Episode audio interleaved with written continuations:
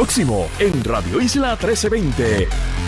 Coge forma la reforma contributiva del gobernador. Recibe un informe positivo de la Comisión de Hacienda de la Cámara de Representantes. Le damos seguimiento a este tema y la crudita sigue siendo eje de controversias. Ayer, así como que a última hora, se aprobó esta legislación. Todo el mundo quiere que se le elimine la crudita, pero no fue el proyecto que originalmente estaba presentado. De momento se presentó uno del senador Javier Aponte de Almao y luego finalmente se aprobó el de Vargas Vidot. Vamos a estar hablando con los protagonistas de, esta situación y eh, vamos también a estar hablando sobre lo que se conoce como deep fake. ¿Qué es eso? Quédese en línea porque va, va a darle, ¿verdad? Vamos a estar educando sobre los peligros de la tecnología y cómo se pueden alterar fotografías. También vamos a estar hablando con mi panel político. Recuerden que salió la encuesta de Noticel que ayer le dio la victoria, según esta encuesta, Pedro Pierluisi versus a Jennifer González. Zaragoza lanza, se lanza a la gobernación y también pues Dalmau demanda al gobernador. Hay muchos temas políticos y de recaudos para analizar con mi panel político. Así que comenzamos oficialmente la primera hora de Dígame la verdad. Con más de 20 años de experiencia en el periodismo, el periodismo ha dedicado su carrera a la búsqueda de la verdad. La verdad, la verdad. De frente al grano, con carácter entrevistará a las figuras más importantes de la noticia. Radio Isla presenta a la periodista Mili, Mili Méndez en Dígame la verdad. Muy buenos días Puerto Rico, bienvenidos a otra edición de Dígame la verdad por Radio Isla 1320. Les saluda Mili Méndez y ayer se estuvo informando que precisamente la Comisión de Hacienda de la Cámara de Representantes aprobó un informe positivo eh, de, la reforma eh, contributiva del señor gobernador. Precisamente la semana pasada hablaba con, con el presidente de la Comisión de Hacienda de la Cámara sobre este tema y él me adelantaba eh, aquí en Dígame la Verdad que la oficina de presupuesto de la Asamblea Legislativa ya le había entregado el informe eh, sobre el impacto que tendría esta reforma contributiva. Eh, y tengo precisamente al representante Jesús Santa para hablar de este tema. Muy buenos días, representante, ¿cómo está? Buenos días a ti, Mil, y buenos días a todos los buenos amigos de Radio Isla. Bueno, ya usted me había adelantado eh, que la Oficina de Presupuesto de Asuntos Legislativos le había entregado un informe, pero ya entonces esto se, se hicieron cambios entonces en la pieza legislativa que mandó el gobernador que es la reforma contributiva, representante. Sí, desde, desde el día uno, de hecho, de las primeras reuniones con el secretario de Hacienda, se había dicho que Cámara iba a incluir unos, unos cambios al proyecto que el señor gobernador le había sometido, reconociendo que él, en ese segundo proyecto que se somete a final de agosto, incluye algunos cambios ya incluidos, que había incluido la Cámara y el Senado. Entendíamos que habían otros que de hecho no eran tan mayores, pero que había que incluir para redondear la reforma y así se hizo. Y de hecho el, el informe donde da el impacto, donde indica las economías o los ahorros que van a tener los contribuyentes, incluía o ya incluye esos cambios eh, dados o hechos en, en Cámara, ¿no? Como tal. Eh, obviamente estábamos esperando que saliera ese informe para responsablemente entonces plantearle primero a la comisión y después a la Cámara eh, no solamente los cambios de la pieza legislativa, sino también el efecto que va a tener de ahorro a los contribuyentes. ¿Cuáles fueron esos cambios que ustedes agregaron ayer en la Comisión de Hacienda?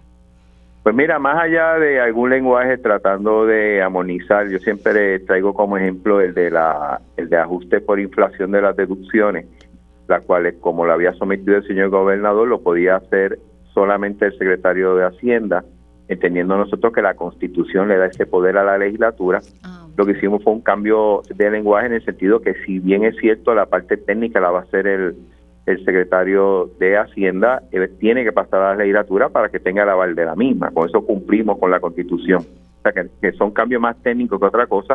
Lo que sí es, yo diría, el cambio más importante tiene que ver con las tasas contributivas para corporaciones. Siempre hemos dicho que el ahorro corporativo, eh, prácticamente la mitad de él iba a caer a las compañías más grandes, que solamente significa el 1% del total de las corporaciones en Puerto Rico. Y lo que hicimos fue un poco, sin, obviamente las corporaciones grandes va a tener un ahorro, pero movimos ese ahorro a las corporaciones más pequeñas, que en términos generales son los pequeños comerciantes, las pymes, son la gente que trabaja por su cuenta, que tiene compañías pequeñas y que en su inmensa mayoría son de capital puertorriqueño, pues queríamos darle un mayor beneficio a ese tipo de compañías que son las que más retos enfrentan, que a las mayores, aunque van a tener un, ahorro, sabemos que las compañías más grandes eh, utilizan otros otros medios, otro tipo de, de ayudas como son incentivos eh, que quizás una farmacia, quizás una panadería no puede utilizar. Yo creo que ese es el mayor cambio en, el cambio de tasas corporativas. El resto del proyecto prácticamente es bien parecido a lo que habíamos aprobado en el verano pasado, en la sesión pasada. Así que básicamente esta tasa contributiva para las corporaciones sería para entonces darle mayor alivio a los pequeños y medianos comerciantes, que siempre se fue la meta. Esa fue la meta. Tal y como estaba planteado según el proyecto original del gobernador, para que tengan una idea, la mitad del beneficio iba a caer a las corporaciones más grandes, que significa el 1% de todas las corporaciones en Puerto Rico. Y nosotros tratamos un poco de balancear esa, ese beneficio. Ok, ¿cuánto estarían, o sea, estarían aumentando entonces que más eh, pequeños y medianos comerciantes eh, reciban un alivio? Un, mayor alivio que, estaba propuesto originalmente por el señor gobernador. Reduciéndole así el alivio a las grandes corporaciones. Obviamente se reduce la tasa a las grandes corporaciones, pero en una proporción menor.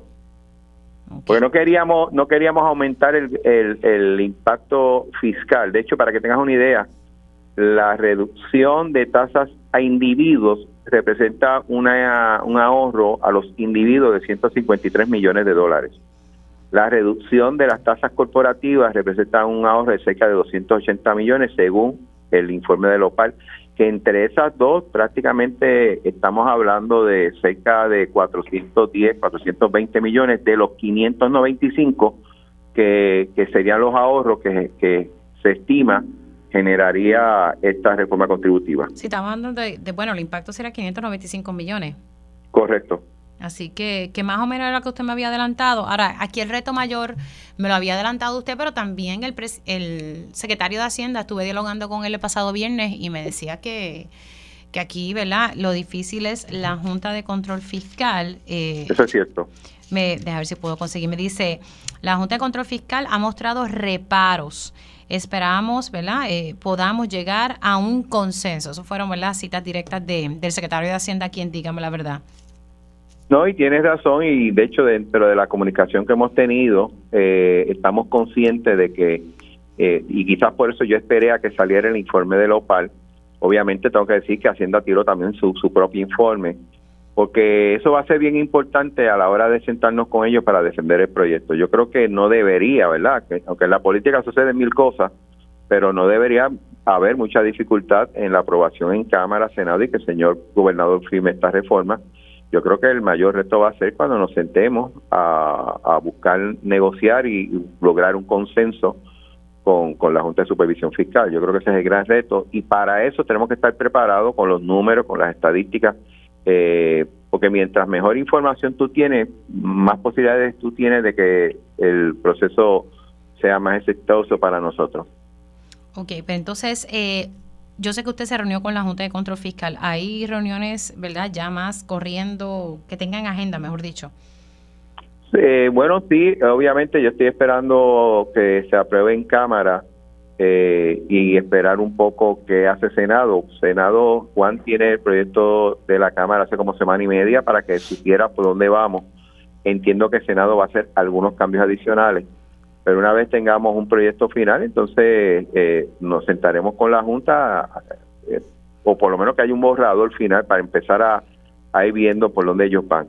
¿Cuándo se aprueba entonces en la Cámara? ¿Cuándo lo tienen en agenda? La realidad es que aunque hoy tenemos sesión, eh, eh, las minorías han pedido un tiempo para evaluar los cambios y todo ese tipo de cosas, ¿no? Y especialmente el informe de OPAL. Eh, yo lo veo más posible a principios de la semana que viene que en esta. Pudiera ser en esta, pero yo lo veo más moviéndose a primeros días de la semana que viene.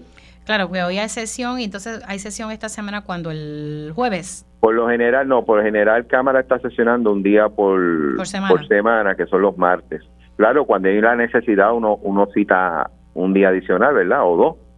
Pero dando el espacio, porque queremos que esto corra bien, o sea, de hecho, y es un proyecto que no hay sorpresa, yo siempre he dicho que el proyecto que se está sometiendo es bien parecido al que se había aprobado en, en, el, la sesión anterior, ¿no?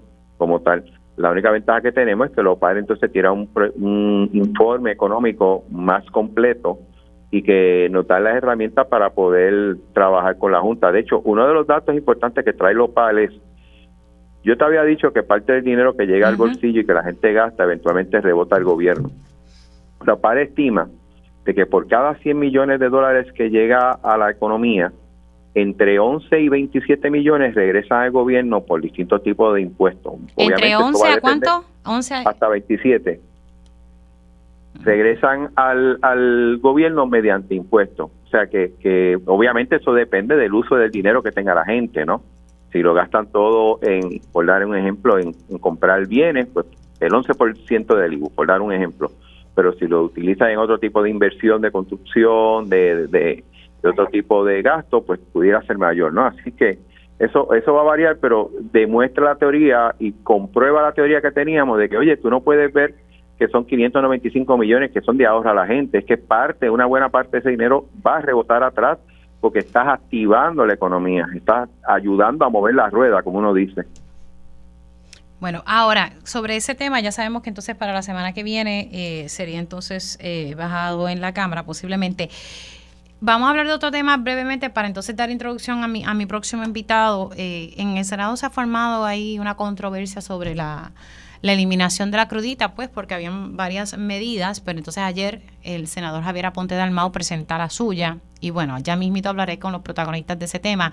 Usted sabe que Georgie Navarro, el representante, presentó una medida para eliminar la crudita de manera paulatina, ¿verdad? Y, estuvo en diálogo con usted, o por lo menos tenía la intención de dialogar con usted para ver cuán viable era eso y el análisis de su comisión. Eh, finalmente, ¿ya ustedes comenzaron a analizar esa medida o, por dónde va?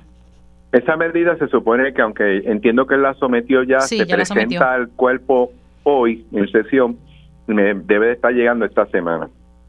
Me imagino si el Senado aprobó ayer, es posible que también me llegue, me imagino hoy o será la próxima semana a la medida que ellos han, trabajado. en principio yo no tengo problema con la medida, lo que pasa es que yo sigo insistiendo en llevar a cabo vistas públicas porque de nada vale, una, y digo, y no es una crítica al Senado, es, es como yo veo esto, de nada vale yo hacer una descarga del proyecto y aprobarlo si no tengo la información y la data para poder defenderlo y un mecanismo para yo obtener la data del gobierno, de distintas entidades, de la razón por la cual tenemos que hacer esta medida, es mediante vistas públicas. Así que yo me sigo inclinando, sea el proyecto que sometió el compañero Georgie Navarro o cualquier otro proyecto, de llevarlo a vistas públicas para que el ente de gobierno entonces plantee eh, su opinión sobre, sobre la medida y en la medida que se pueda aprobar el proyecto, porque al final del día todo el mundo lo aprueba y la celebra, pero somos poquitos los que estamos frente a la Junta a defenderlo. Así que yo prefiero tener en la mano la mayor cantidad de información posible para que en caso que esa medida se apruebe también en Cámara y la, y la firme el señor gobernador, tengamos algo con que defenderla. Bueno, sí, lamentablemente que se permitió que eso entrara al Fondo General y ya usted sabe el resto de la historia y la Junta va a poner sus peros. Gracias, eh, representante, se me cuida. Siempre un placer. Ahí ustedes escucharon al presidente de la Comisión de Hacienda de la Cámara, el representante Jesús Santa, hablando sobre la reforma contributiva que ayer en su comisión se le dio un informe positivo, así que se le hicieron unos cambios en el lenguaje en, en, varias áreas y el impacto pues que va a tener es que son 595 millones de dólares Aquí el cambio que se le hizo en comparación al proyecto del gobernador es que la tasa contributiva para las corporaciones, o sea, ese alivio se bajó un poco para darle mayor alivio a nuestras pequeñas y medianas empresas en Puerto Rico. Aquí el reto, como siempre se ha dicho desde el principio, es la Junta de Control Fiscal que no ve esta reforma con buenos ojos. El Senado va a hacer cambios, ya mismo estaremos dialogando con el senador Juan Zaragoza y también eh, se, se espera que la Cámara baje esta reforma la próxima semana. Pero pasamos de la Cámara al Senado y es que en el Senado ayer se formó una, una controversia porque el, el senador Javier Aponte Dalmao, quien es el portavoz, presentó una legislación para eliminar la crudita. Aquí lo que molestó mucho fue que se bajó por descargue y entonces como que no hubo un análisis que yo estoy a favor de que se elimine, pero tenemos que hacer las cosas bien. Por eso es que tenemos el tostón de una Junta de Control Fiscal. Entonces, a raíz de lo que pasó ayer, la senadora Joan Rodríguez Bebe, quien estuvo dialogando aquí en Pegados en la Mañana con Julio Rivera Saniel, pues ella ayer hizo un live, estuvo hoy en, en algunos medios y ella entendía que era Zaragoza. Me llamó mucho la atención ayer cuando dijeron Zaragoza porque tan pronto yo me puse a indagar, me dijeron que era Javier Aponte Dalmau quien había presentado la medida y el portal de Microjuries, quien está muy pendiente a lo que ocurre en la legislatura, claramente puso eh, en sus redes sociales que la medida que se había aprobado era el proyecto del Senado 776 y dice aquí que es de la autoridad del senador Vargas Pidot que fue presentado el 24 de febrero del 2022. Pero vamos a escuchar qué fue lo que dijo Joan Rodríguez Bebe esta, esta mañana en, en Pegaos. Así que mi crítica, mi crítica va dirigida a cómo se hizo esto, que de hecho, para que el público sepa, Julio, ayer esta medida no estaba ni en calendario. Se baja por descargue un primer proyecto que era de la autoría del senador Juan Zaragoza. Fíjese ¿Oh, que ese proyecto ese primer ah, proyecto. Fíjense, yo pensaba que era de, de, ¿cómo se llama? De Vargas Vidot. Entonces era de, de, Zaragoza. Déjame explicarle cómo es que pasa, porque el que se termina aprobando es el de Vargas Vidot. Pero mire cómo sucede. Se descarga el del senador Juan Zaragoza el día que el senador hace su anuncio a la gobernación de Puerto Rico. Mm. Entonces, se plantea una cuestión de orden, porque el proyecto de Vargas Vidot se había presentado con, este, previamente, era un, proyecto con fecha anterior.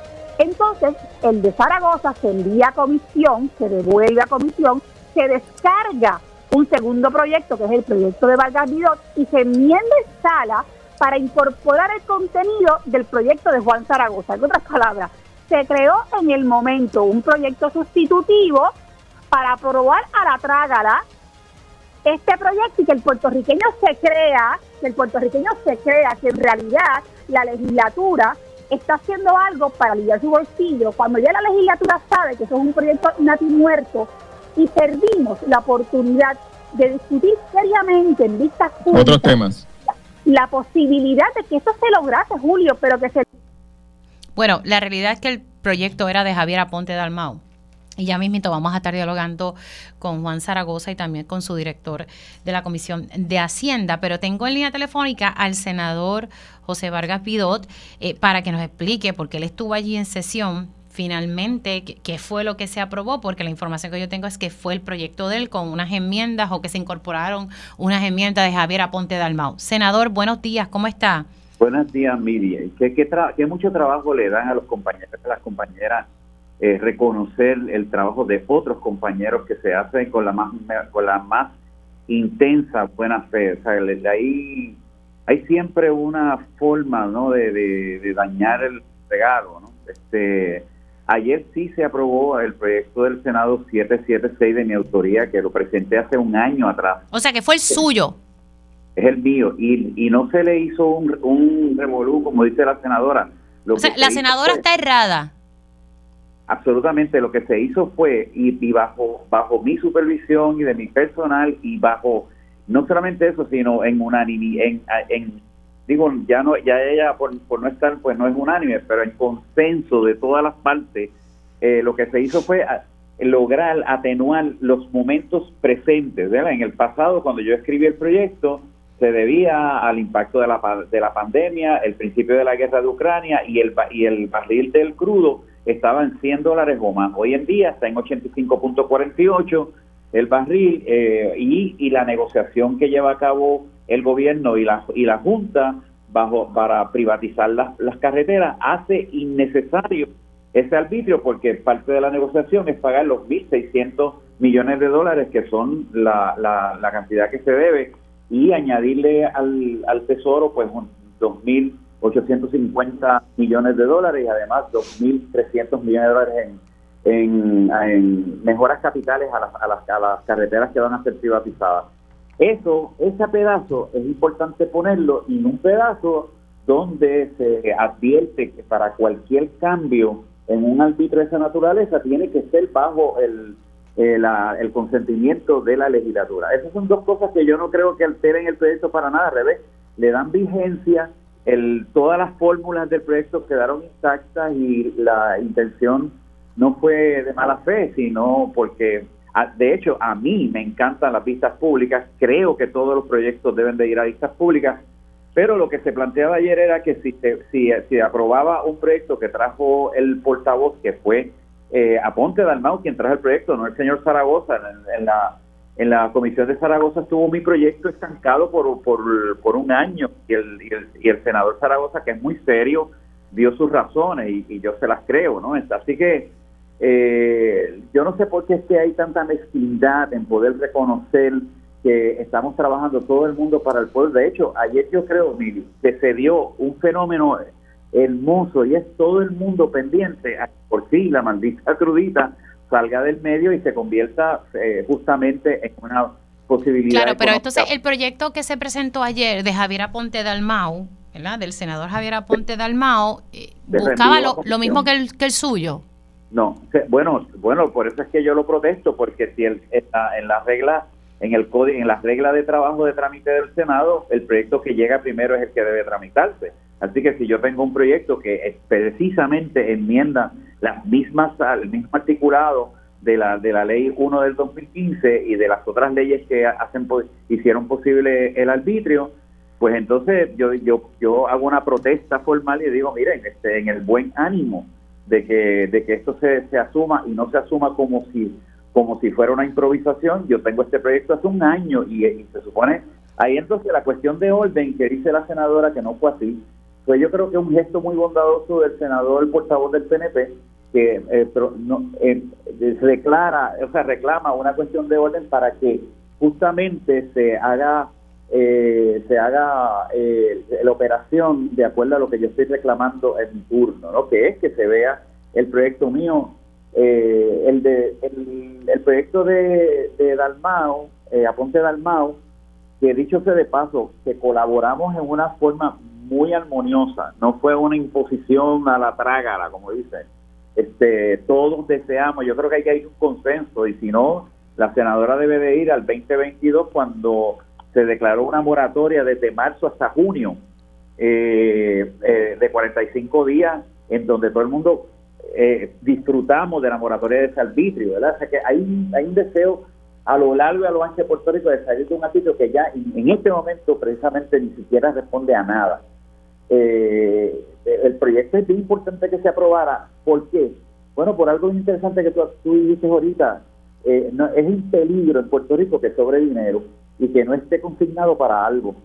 Eh, porque aparecerá algún alguien que invente algo que no tiene nada de pertinencia con el pueblo. Ahora, senador, me, quedan dos preguntas pendientes, solamente para tenerlo claro. Así que se aprobó el, el, proyecto del Senado 776, el suyo, y el de Dalmau, ¿qué pasó con ese? O sea, algunas recomendaciones que él tuvo que se agregara al suyo.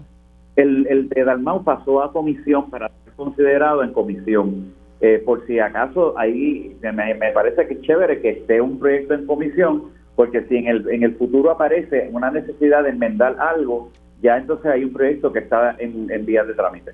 Claro, pero entonces, eh, ¿por qué estar eh, ¿verdad? trabajando con dos medidas y no con una? Porque lo que estoy entendiendo es que las dos tienen el mismo propósito. Bueno, por eso no se está trabajando con dos medidas, porque se aceptó en el Senado eh, mandar la, la, medida del senador a, a comisión y en el Senado del Pleno se trabajó la 776, es la Es la, una, una sola se trabajó. Claro, pero ayer se aprobó la suya. Esa es la mía, sí. Claro, pero entonces se pasó a comisión la de Aponte Dalmau. Bueno, porque no se, no se pasa, no, no pasa, no más nada, pues no fue a votación.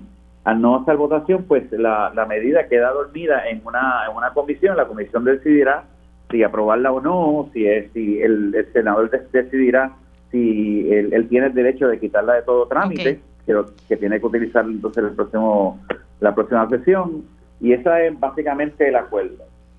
Ok, ¿usted está consciente de que la Junta de Control Fiscal va a tener sus reparos con esto porque ese dinero de la crudita, aunque no nos guste, pasó al Fondo General? Ese, ese, yo, yo estoy totalmente consciente y estoy totalmente consciente que ese es el pago que estamos pagando todo el mundo, valga la redundancia, por ser una colonia. eh, a mí me parece que si todos los puertorriqueños y puertorriqueñas deseamos justamente que no haya una fuerza tan eh, incongruente con la realidad democrática como es la Junta, pues debemos de, entender que debemos de ir luchando y, y, retándola todo el tiempo. El hecho de que haya un cuco que me meta miedo, yo no quiero decir que va a estimularme a mí a yo no ser hacer los buenos oficios como senador que tengo que hacer. Y eso es lo que quiere el pueblo y eso es lo que se supone que ellos eh, asuman como reflexión crítica. Claro, pero está, pero está consciente de que, de que la Junta al final del día tendrá la última palabra sobre este tema y que lo más seguro quede en nada, que eso sí es un punto que trajo la senadora, eh, además de, de, las confusiones que ella tuvo. No creo que quede en nada, el, senador, el, el, propio gobernador advirtió que su punto, su, su plan B para fortalecer la economía del, del pueblo es precisamente eliminar la crudita Así que hay un montón de fuerzas que están acumuladas en contra de lo que pudiera ser eh, elemento. Ahora que la Junta, ese monstruo ha sido ya eh, alimentado con la privatización de las carreteras 20, 52, 53 y 66, lo que le, lo que le va a generar una inmensa cantidad de dinero y Obviamente, la Junta quería que se finiquitara la deuda de la autoridad de carretera y, se, y, eso se logra con este contrato. Claro, pero entonces, gobernador, eh, usted dice que, que, lo ve con buenos ojos, pero este fin de semana, el sábado, vi en Metro que dice Pierluisi no eliminará la crudita, la crudita 2 por el momento él dijo que era que él lo tomaba como un plan B. Lo que pasa es que yo no, mis acciones como independiente no pueden no, no, pueden estar subyugadas a la opinión del gobernador. Yo tengo yo soy un independiente de verdad. Yo no corro con miedo, yo corro con ánimo, con el ánimo de provocar políticas públicas aceptadas. Y, y yo sé, porque cualquiera que tiene que echar gasolina, como acabo de echar yo, que tenemos que seguir siendo partícipes de un secuestro de nuestro bolsillo, no, no debe ser. Senador, gracias por haber entrado unos minutitos aquí en Dígame la Verdad, se me cuida mucho. Gracias, gracias. Cómo no. Vamos a continuar hablando de este tema y lo vamos a dialogar con el senador Juan Zaragoza y también con el director de la Comisión de Hacienda. Ya por lo menos Vargas Pidota ha aclarado que no es como lo pintó la senadora Rodríguez Bebe, eh, aunque sí yo tengo que estar de acuerdo con ella en que esto se debió haber hecho con vistas públicas y haberlo hecho bien, porque entonces la Junta nos va a, coger por el cuello. Regresamos en breve. Dígame la verdad, las entrevistas más importantes de la noticia se escuchan aquí. Mantente conectado. Radio Isla 1320. 1320. Conéctate a radioisla.tv para ver las reacciones de las entrevistas en vivo. En vivo. Esto es Dígame la verdad con Mili y seguimos hablando sobre la crudita y el proyecto que se aprobó ayer en el Senado de Puerto Rico, que es el proyecto del Senado 776. Ahorita hablábamos con su autor, el senador José Vargas Pidot, y se ha formado todo este revuelo porque el senador Javier Aponte Dalmau presentó un proyecto que era igual al de Vargas Pidot. Vargas Pidot levantó la mano y dijo, espérate, yo presenté uno hace el año pasado y según me dice aquí que estuvo estancado en la Comisión de Hacienda lo cual luego el senador Juan Zaragoza le explicó el por qué. Y bueno, eh, explicó aquí Vargas Vidal que no fue como lo, explicó la senadora eh, Joan Rodríguez Bebe, quien luego, eh, ¿verdad? por texto, rectificó que en efecto no había sido Zaragoza quien presentó la medida, sino eh, Javier Aponte Dalmao. Pero Vargas decía, ¿verdad? Que qué triste que buscan dañar el legado y dijo que ella estaba errada en cómo ella presentó eh, todos los argumentos. Eh, dijo absolutamente. Vamos a hablar con el senador Juan Zaragoza, que lo tengo en línea. Le doy los buenos días. ¿Cómo está, senador? Muy bien, y tengo también en la línea al director. Ahí, de la comisión. ahí voy, ahí voy a presentarlo. El licenciado Osvaldo Medina, a quien le doy los buenos días, director ejecutivo de la Comisión de Hacienda del Senado. Saludo. Sí, Saludos, buenos días, Emilia. Osvaldo entiende mejor el, laberinto legislativo de las cosas aquí, pero así mismo fue. Eh, eh, es interesante porque. Y, me, alegro y estaba seguro que ya lo iba a hacer, que mi amiga Rodríguez Bebe iba a corregir el, tracto. No lo corrigió públicamente, lo ha corregido, no sé si ha dado otra entrevista, pero por lo menos esta mañana no texteó aquí a, a, a Radio Isla 1320 pero en su live dice que usted fue el autor y, y, ahorita en el sonido lo repetía, aunque después ella trató de rectificar. Sí, y es interesante porque ella, según la versión de ella, yo soy el responsable de todo y según la versión de Tommy Rivera Chat, yo soy el culpable de que no, haya, no se haya visto antes, ¿verdad? Entonces yo decía, bueno, pues pónganse de acuerdo para atacarme, ¿verdad? si yo soy culpable o no soy o soy inocente. Pero pero la, verdad es que sí, hubo una dinámica, ¿verdad? Por las reglas legislativas de, proyectos similares, se recurre a la regla de quién los radicó antes. Yo no soy autor de ninguna de ellas, pero todas ellas siempre desembocan en mi comisión, ¿verdad? Que es la Comisión de Hacienda. Si estás hablando de crucitas, todas tienen que pasar por aquí hubo un planteamiento de por qué no se había analizado antes eh, es eh, un proyecto radicado y mi planteamiento, en este caso a, Tommy, pues bueno, nosotros le pedimos los memoriales a Hacienda, Hacienda nos respondió, eh, además de que la, a pesar de que se, radicó hace año y pico, la razón, lo que mueve ahora la, la aguja es el anuncio de que van a usar parte del dinero de la privatización del expreso para saldar la deuda de carretera. Y eso es lo que provoca entonces la discusión, porque entonces si ya no hay deuda, pues no debe haber impuestos, ¿verdad? claro, pero como está en el fondo general y usted fue secretario de Hacienda, eh, eso está en el fondo general y eso va a ser cuesta arriba que la Junta diga. Seguro. seguro, seguro. Y oye, yo siempre he hablado con honestidad al país.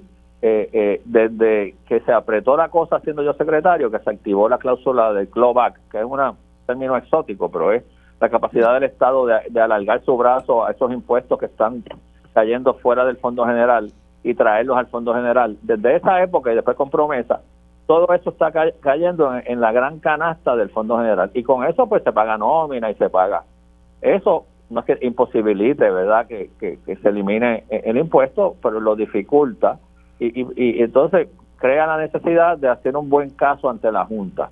¿verdad? Y me parece que el fundamento del caso tiene que ser, bueno, el secretario mensualmente o trimestralmente dice que, los ingresos están en exceso, pues aquí la controversia se reduce a en qué medida eliminar total o parcialmente la crudita afecta significativamente los recaudos. Unos recaudos que todos los meses el secretario dice que, que están mejores que el año pasado, etcétera, etcétera. Ok, pero ahora hablando, ¿verdad? Un poco con, con el licenciado eh, Medina. Medina, ayer se aprobó el proyecto del Senado 776 que estaba bajo la evaluación de la Comisión de Hacienda y esperando por memoriales explicativos.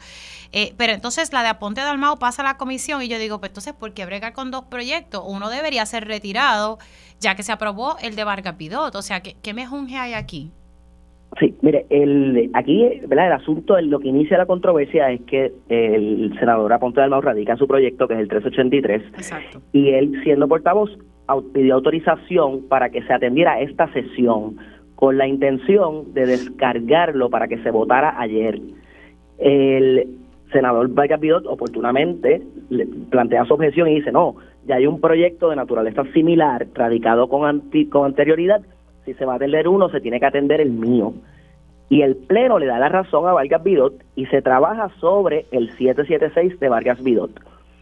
Eh, sí, este proyecto estaba en la comisión desde principios del 2022 y es importante remontarnos a esa época para evaluar ¿verdad? qué fue lo que pasó. Ahí estábamos entre el alza en, en la gasolina y surgen varias medidas para mitigar ese impacto del alza de la gasolina en la población. Había un proyecto de Vargas Vidot, uno de Ramoncito Ruiz Nieves, y hubo otro del presidente del Senado Dalmau, que era la moratoria eh, temporera al, al, impacto de la crudita. Los tres llegan a la comisión simultáneamente y se pide ponencias de los tres. En la evaluación legislativa contamos con el memorial de Hacienda para la resolución del Senado 240, que era de Dalmau, y en ese momento histórico esa fue la mejor alternativa porque al ser temporero se podía medir específicamente cuánto era el gasto. Así que no es que la Comisión de Hacienda de Senador Zaragoza no lo atendió. Estaban tres proyectos bajo evaluación y se utilizó la ruta más posible de aprobación ante la Junta, que era la moratoria temporera. De hecho, la Junta autorizó esa moratoria que tenía un impacto fiscal entre 25 y 50 millones. Eh, así que la Comisión de Hacienda siempre estuvo al tanto. El 776, que era el de Valga Pidotti, el 903, nunca recibieron ponencia de Hacienda y la realidad es que esos proyectos no son viables, posibles o probables hasta hace cinco días cuando se firma el acuerdo de Metropista, que en el pago inicial de 2.9 billones hay destinado 1.6 para el pago de la deuda de carretera. Ahora, eh, Medina, eh, ¿cuánto es el impacto, me dijo, de eliminar esta crudita? Bueno, en aquel entonces el de la, el de la parcial era 25 a 50 millones, El de ahora, la realidad es que esos números tiene que producirlos Hacienda y no los ha producido hasta el día de hoy. Eso, es mensual, mensual. Eso es mensual. O sea, porque a mí lo que me dijo Hacienda el viernes pasado cuando hablamos de este tema eh, es que lo ve bien, bien, me dice, no es imposible, Mili, pero lo veo eh, poco probable porque eh, ya esto forma parte del plan fiscal que hay que, fiscal que, hay que cumplir. hay que buscar una fuente de repago. Entonces, la cita que tengo no es imposible, pero requiere estudios económicos.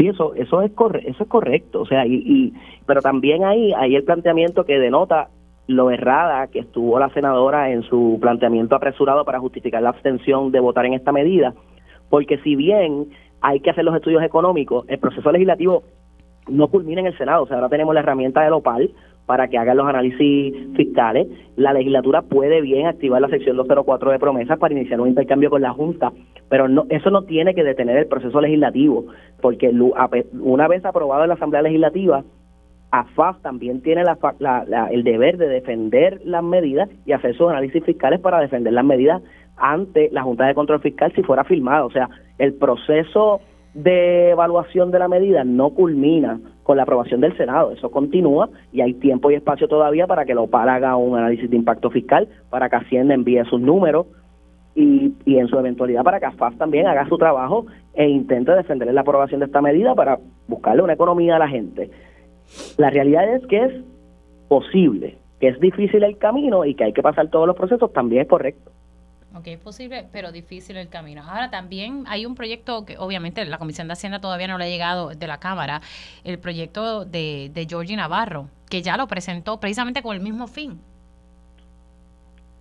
Correcto, en, en, en la regla legislativa, como regla general, el primero que cruce entre cuerpos debe ser el que se atienda. De igual forma que el primero que se radique debe atenderse antes que los posteriores. Al de Vargas Bidot haber sido radicado desde inicios del 2022 y haber sido aprobado en el Senado, la regla no escrita legislativa se supone que si vamos a actuar sobre este tema, sea con la medida del, senador Vargas Bidot, la 776. Así que ese es el que se tiene. ¿Ese sufrió enmiendas ayer? Sí, sufrió enmiendas. ¿Y qué van en, torno a qué? Pues las enmiendas fueron mayormente la exposición de motivos, porque eh, son momentos históricos diferentes. En el 2022 no se había dado el acuerdo con Metropista, por lo cual ese proyecto en aquel momento no era tan viable, por lo menos no tenía ninguna posibilidad como la tiene hoy. Y pues hicieron las enmiendas para ajustar la data específica del pago de Metropista y el pago de 1.6 billones de la deuda de carretera. Ahora, senador eh, Zaragoza, eh, con esto ya vamos cerrando. ¿Hay algún tipo de animosidad entre la senadora Rodríguez Bebe y usted? Porque ayer ella hizo un live para atacarle a usted. Bueno, no, eh, nunca, de hecho nunca ha habido. Ella, así, hemos trabajado en conjunto muchísimas veces. Lo que pasa, Mili, pues, es, esa época del cuatrenio, ¿verdad? Y, y esto, la dinámica, la dinámica política, ¿verdad? Llega un punto en el cuatrenio y, lo sabíamos nosotros, que una vez yo radicara, pues, pues iban a empezar los ataques. Y, yo en eso no lo cojo personal y, cuento con ella para proyectos que están pendientes. Pues cada cual tiene que hacer su trabajo y adelantar sus causas, ¿verdad? Y, esto es como baile de disfraz aquí, ¿verdad? Cada cual hace, tiene su personaje, pues, pues cada cual hace las cosas como entiende. Pero no, no, no, no, al contrario, al contrario, nunca ha habido animosidad, es en el otro extremo siempre ha habido una cordialidad y una... Es que entonces tenía la, información eh, incorrecta entonces al momento de hacer su, su, denuncia. Bueno, senador Zaragoza, gracias por haber entrado unos minutitos y al licenciado Opaldo Medina también, que es el director ejecutivo de la Comisión de Hacienda del Senado, por entrar unos minutitos. Se me cuidan ambos. Gracias. Hacemos una pausa y al regreso estaremos hablando de lo que es deep fake. Regresamos en breve. Dígame la verdad, las entrevistas más importantes de la noticia se escuchan aquí. Mantente conectado. Radio Isla 1320. 1320. Conéctate a radioisla.tv para ver las reacciones de las entrevistas en vivo. En vivo. Esto es Dígame la verdad con Mili y ya estamos de regreso aquí en Dígame la Verdad por Radio Isla 1320. Les saluda Mili Méndez. Gracias por conectar. Y tengo, vamos hay un tema que, que, lo estuve tocando en televisión, me parece que, que es importante seguir eh, dándole al mismo y, es ¿verdad? los peligros sobre la, la, tecnología y las aplicaciones. O sea, tenga mucho cuidado con, con muchas de las aplicaciones que usted baja. Y, y, ahora hay una situación con esto de la inteligencia artificial que trae sus retos, tiene sus beneficios, pero también sus retos. Y ahora hay una cosa que se llama deepfake. Ayer precisamente la licenciada Alexandra Lúgaro eh, tuvo que hacer un live en sus redes sociales para aclarar que una fotografía de ella que corrió por todos lados, donde supuestamente aparece ella desnuda, era falsa. Vamos a escuchar parte de lo que dijo la licenciada Alexandra Lúgaro para entonces hablar con nuestra experta en tecnología. Hay una imagen corriendo de mí donde aparezco desnuda a través de distintas redes sociales, a través de diferentes chats de WhatsApp. La imagen es falsa, es una foto alterada es un trabajo pésimo de Photoshop, pero por alguna razón las personas piensan que es una foto real. La imagen fue publicada en el día de ayer por uno de estos pseudomedios y por una persona que se hace llamar una personalidad noticiosa. Le hubiese tomado dos segundos corroborar en mis redes sociales y encontrar la foto original que fue alterada. Sin embargo, decidió publicar esta foto, difundirla y aún luego de haberle escrito que la foto era falsa, la mantuvo publicada hasta tanto logró su objetivo de obtener los likes que tanto anhelaba. La realidad es que la edición de fotos y videos se ha convertido en la orden del día. Hay diferentes motivaciones, hay personas que lo hacen desde buscar sexualizar para gratificación personal, hay personas que lo hacen buscando algún tipo de beneficio que puede ir desde dinero hasta algo tan mundano como unos likes. Y hay personas que lo hacen para estigmatizar y de alguna forma causar vergüenza o dañar la reputación de una persona. Eh, Ahí ustedes vieron eh, un extracto, ¿verdad? De, de, ese live que ella hizo para tener que aclarar esa situación. Tengo eh, a Keren Enríquez, experta en tecnología, para hablar precisamente de este fake, porque es que tenemos que tener esto muy presente. Eh, y mire, le pasó a, la licenciada Alexandra Lugaro, la información que tengo es que está pasando bien frecuente en Puerto Rico y que están acudiendo las autoridades federales. Saludos, ¿cómo está? Hola, buenos días, Mili. Gracias, gracias por estar con nosotros. Vamos a ver, a trasladar un poco la conversación que tuvimos la semana pasada en televisión acá a radio, porque me parece importante seguir educando sobre este tema y los retos que, ¿verdad? Para figuras públicas en particular, mire cómo sale esto y, y ella tuvo que salir a aclarar y decir, mira, esto no es correcto, pero estos son los retos que nos enfrentamos ahora. Eso es correcto, Mili. Mira, yo creo que, ¿verdad? Como hablamos este en televisión, es bien importante que tengamos presente que la tecnología y la llamada inteligencia artificial, pues continúa en evolución, ¿verdad? Hablamos cada vez de las nuevas este, cosas que salen, todo el mundo siempre quiere tener lo nuevo, todo el mundo siempre quiere probar lo nuevo, pero es bien importante que nosotros estemos siempre conscientes de que la tecnología siempre va a tener dos propósitos, ¿verdad? El bien y es mal o lo que no es correcto. Así que eh, y todo y todo es de ojo con el que se mire, ¿verdad? Por ejemplo, cuando hablamos de este tema de deepfake, lo que estamos hablando es de modelos de inteligencia artificial que se entrenan para que puedan utilizar imágenes de personas y puedan tergiversar, ¿verdad? Ya sea la voz, ya sea la misma foto, alterarla, que, que pongan una persona a decir algo que nunca ha dicho, que pongan una persona, como bien mencionó la licenciada Lúgaro, ¿verdad? Que prácticamente pues distorsionen completamente una foto y la puedan poner este de manera pues eh, así pornográfica, sexualizada. Así es que ese es un uso de inteligencia artificial que lamentablemente está tomando mucho auge, sobre todo con estas aplicaciones nuevas también que estamos viendo de que tomas tus fotos, las subes al web y ella te genera ya sea lo de los álbumes de, high school o cualquier otra, ¿verdad? Este, eh, situación que tú quieras. Así que yo creo que es bien importante que nosotros tengamos presente que primero no debemos estar todo el tiempo explorando lo primero que sale cuando sale, ¿verdad? Porque detrás de todo eso, pues siempre pueden venir estos riesgos y sobre todo cuando se está dando acceso a nuestras fotografías o al uso de nuestro dispositivo. O sea que hay que tener mucho, mucho cuidado. Pero entonces, yo, yo me pregunto, Enríquez, aquí, por lo que yo entiendo, aquí no hay un marco regulatorio con, con, este tema, porque a la verdad que esto se va a convertir ya en, en una tendencia de estar haciendo cosas eh, y que y que laceran la imagen de las personas. Yo ahora pienso en, lo, en los jovencitos, venía hablando con alguien de camino para acá, y yo decía, entre los niños que no saben discernir si eso es real o no es real y de momento, ¿verdad? Se, se, se laceran pues las reputaciones de niños, niñas en, las escuelas. Usted sabe cómo es el escenario en las escuelas.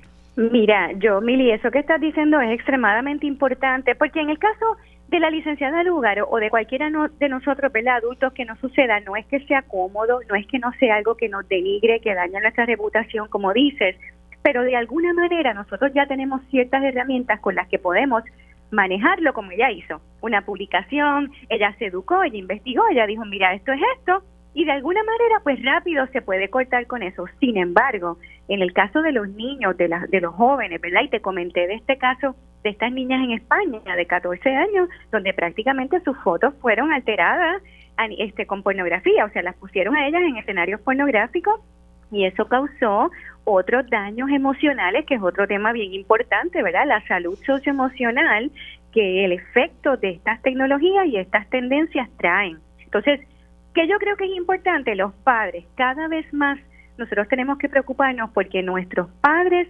estén preparados con destrezas digitales. Y destrezas digitales no es entrar a Facebook, no es entrar a Twitter o a Instagram y publicar, es conocer exactamente cómo se configuran los dispositivos, cómo puedo monitorear los sitios donde mi hijo entra, ¿verdad? Existen plataformas, existen aplicaciones que usted puede tener un tracking de todos los websites, por ejemplo, donde su hijo entra. No es que le vaya a gustar a los jóvenes, pero es una alternativa donde los papás pueden de alguna manera monitorear, ¿verdad? Donde ellos entran, qué comparten, para tratar de evitar que cosas como estas sucedan. Yo te tengo que decir, Mili, que es bastante complicado pensar que algo como esto se va a detener. Eh, si bien es cierto que cuando estos casos se llevan al FBI, ¿verdad? Que tiene su unidad de, cybercrime y de todo lo que tiene que ver con esto, la realidad es que primero la persona tiene que ser ducha o tiene que tener conocimiento tecnológico para entender qué fue lo que ocurrió y poderlo, ¿verdad? Escalar y llevar a un nivel como este y ver el nivel de prioridad que el FBI o cualquier entidad esta le pueda dar a su caso. Imagínate los millones de casos que hay en el mundo ahora mismo con este tipo de situación. Y también porque de alguna manera esta tecnología de deepfake también tiene un uso positivo y eso es un poco lo que nos lleva al debate de la regulación, ¿verdad? Por ejemplo, ahora mismo en Hollywood es uno de los principales este, lugares donde se está utilizando esta tecnología, sobre todo en las películas. Por ejemplo, si un actor fallece, ya hemos visto que es posible recrear escenas de este, de este actor para terminar una película utilizando tecnología de deepfake o mm. hasta empresas lo están utilizando para crear talleres y ahorrarse los costos que son, ¿verdad? Traer una persona físicamente o si algún CEO quiere dar un mensaje corporativo a todos sus empleados y no tiene el tiempo de grabarlo, por ejemplo, han habido casos donde lo utilizan la tecnología de deepfake, así es que ese es un poquito el debate, ¿no? Que no necesariamente todo está asociado a lo negativo, sino que en este caso, tristemente, se le está dando un contexto totalmente negativo porque llega a lacerar, ¿verdad?, lo que es la imagen de la persona. Sí, así que hay que estar muy pendiente. La verdad que son nuevos retos que, que, que enfrentamos y hay que saber cómo, cómo lidiar con los mismos. Keren Enrique, gracias por haber entrado unos minutitos aquí en Dígame la Verdad. Claro que sí, gracias a ti, Mili, a la orden siempre. Un abrazo. Ahí ustedes escucharon, ah, ella es una experta en tecnología, estuvo trabajando con Microsoft y la verdad es que mm, hay que estar ojo al pillo con, con estos temas. Hacemos una pausa y al regreso estaré hablando de distintos temas políticos que han surgido en estos días. Regresamos en breve. Dígame la verdad, las entrevistas más importantes de la noticia se escuchan aquí. Mantente conectado. Radio Isla 1320. 1320. Conéctate a radioisla.tv para ver las reacciones de las entrevistas en vivo. En vivo. Esto es Dígame la verdad con Mili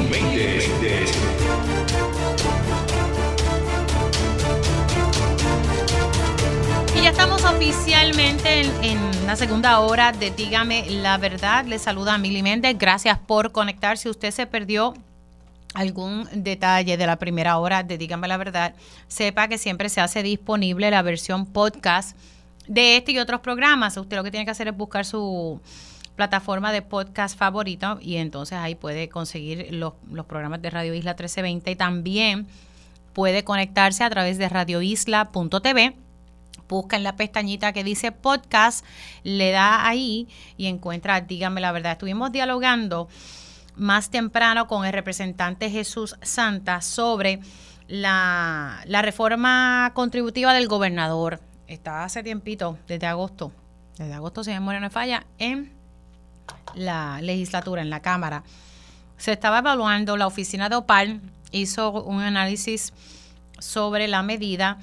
Ayer la Comisión de Hacienda de la Cámara hizo un informe positivo, el cual se aprobó con unos leves cambios.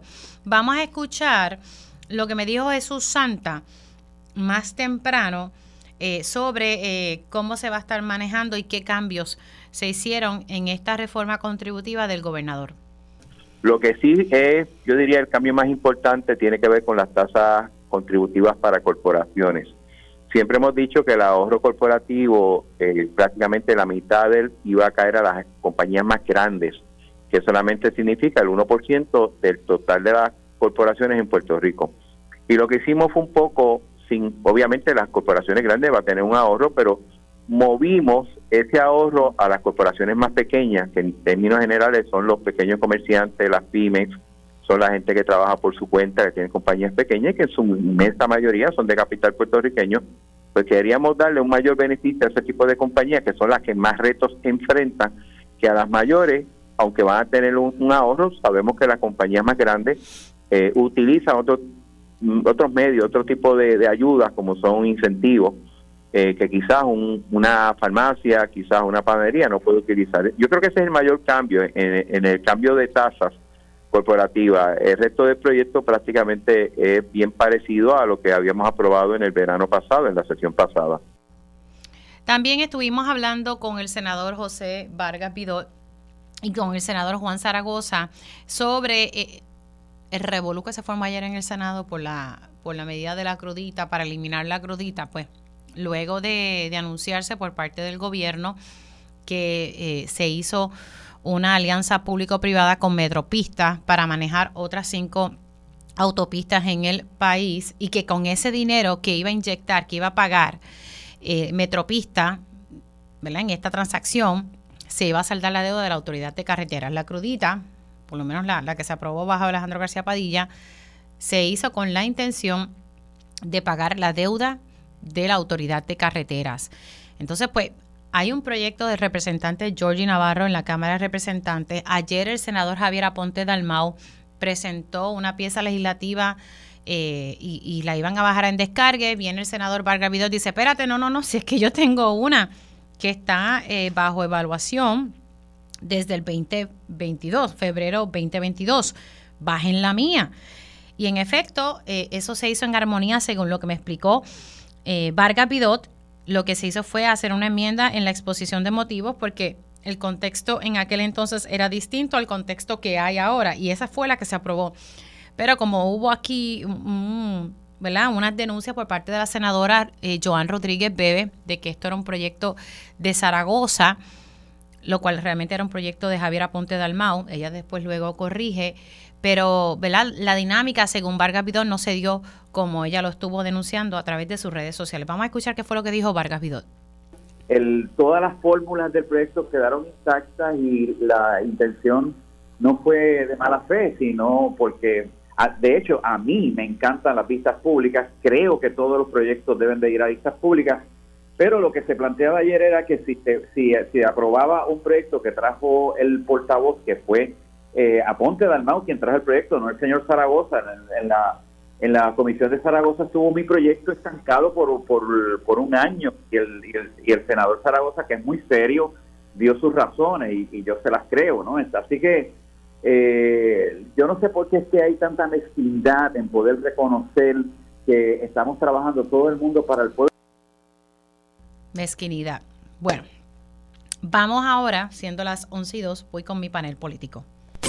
Ellos conocen el sistema de punta a punta. Por eso su experiencia es clave para la discusión de asuntos públicos. Esto es Dígame la verdad, panel político. Bueno, ya estoy con mi panel político. Le doy los buenos días al licenciado Olvin Valentín. Muy buenos días, licenciado. Buenos días, Mili. Saludos a ti, a todos los que nos escuchan y a los compañeros del panel.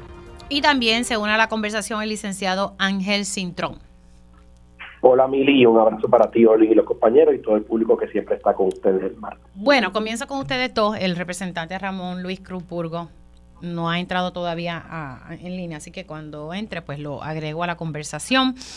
Comienza con estos dos, presenté estos dos sonidos, porque quiero hablar de estos temas, ¿verdad? Relacionados al fisco, si venimos a ver, porque estamos hablando de la reforma contributiva del gobernador, que nuevamente tengo que, que dejar claro que este es el segundo turno al bate la pasada sesión legislativa se atendió por la Cámara, surgieron enmiendas, pero entonces en el Senado, bien gracias, se quedó allá y bueno, ya ustedes saben la historia, nuevamente el gobernador lo presenta con muchos de los cambios de, la Cámara y la Cámara, según lo que me explica Jesús Santa, fueron cambios bien mínimos. En esta ocasión, pues sí hay un informe de la OPAL, que es la Oficina de Presupuesto de la Asamblea legislativa y que los cambios fueron básicamente en lenguaje y bueno, darle ¿verdad? Un, mayor alivio a nuestras pequeñas y medianas empresas versus a las corporaciones que van a tener su alivio, pero no eh, como se había proyectado los números en la reforma del gobernador. La realidad es que estamos contra el reloj porque esta reforma, eh, y el secretario de Hacienda ha sido muy claro y enfático, y me lo dijo el pasado viernes, él necesita poder implementar esto, hacer todos los ajustes para que entre en, el ciclo contributivo que veremos en el próximo año, en la época de las planillas. Eh, y estamos hoy aquí a, a 24. Así que ya ustedes saben cómo, cómo está esto. Comienza con el licenciado Olvin Valentín y luego pasa con, con Ángel. Pues mira, mire, yo creo que eh, hemos hablado anteriormente sobre la, la, reforma contributiva y el proyecto tanto del Ejecutivo como las enmiendas que, la Cámara ha, estado discutiendo o tratando de introducir. Yo creo que uno de los temas más importantes es el asunto de que se extiendan esa, esos beneficios o, la, o se reduzcan las tasas para las pequeñas y medianas empresas. Eh, en, un, principio, cuando se estaba discutiendo el proyecto tal como, como fue presentado eh, del Ejecutivo, la crítica grande era en, esa dirección, en que esto representaba unos alivios y unas ayudas para las grandes corporaciones eh, y asfixiaba más a los pequeños eh, y medianos comerciantes y a los individuos, pues no era tan significativa las reducciones. Estas enmiendas que se han estado discutiendo, yo no he tenido la oportunidad de ver el proyecto según aprobado ayer, pero eh, lo que se ha estado discutiendo, pues me parece que le hace un poco de justicia a esto, en el sentido de que entonces amplíe eh, lo, o que reduzca las tasas contributivas, pero que a, los pequeños y medianos comerciantes, ampliando así el, beneficio. Eh, lo que yo creo que es algo que pues va a ser eh, crucial para que se pueda aprobar o no, es la viabilidad de, esto, porque obviamente pues sabemos que el, reducir las tasas para los pequeños y medianos comerciantes es buenísimo y es realmente algo de justicia, pero eh, todas estas reducciones, según lo que se ha estado discutiendo, pues representan, aumentan el costo de la reforma eh, contributiva y entonces habría que ver si la hace eh, que no sea, si impide que sea una reforma viable. Y eso es lo que yo creo que ahora pues hay que, hay que evaluarlo y, ahora cuando vaya a la Cámara vamos a ver cómo sería la discusión ah, en ese cuerpo. Voy con Ángel. Pues yo concurro con Orlin, básicamente, el, el reto de, de, poder analizar esto, Mili, es el bottom line de, de los ingresos. O sea, cada vez que tú trastocas el código de contribuciones, el, el reto importante es que no se afecten los recaudos. Y obviamente hay unas teorías que son las que yo siempre he suscrito, ¿verdad? Que en la medida en que tú amplías la base, recaudas más y puedes tener tasas contributivas más bajitas.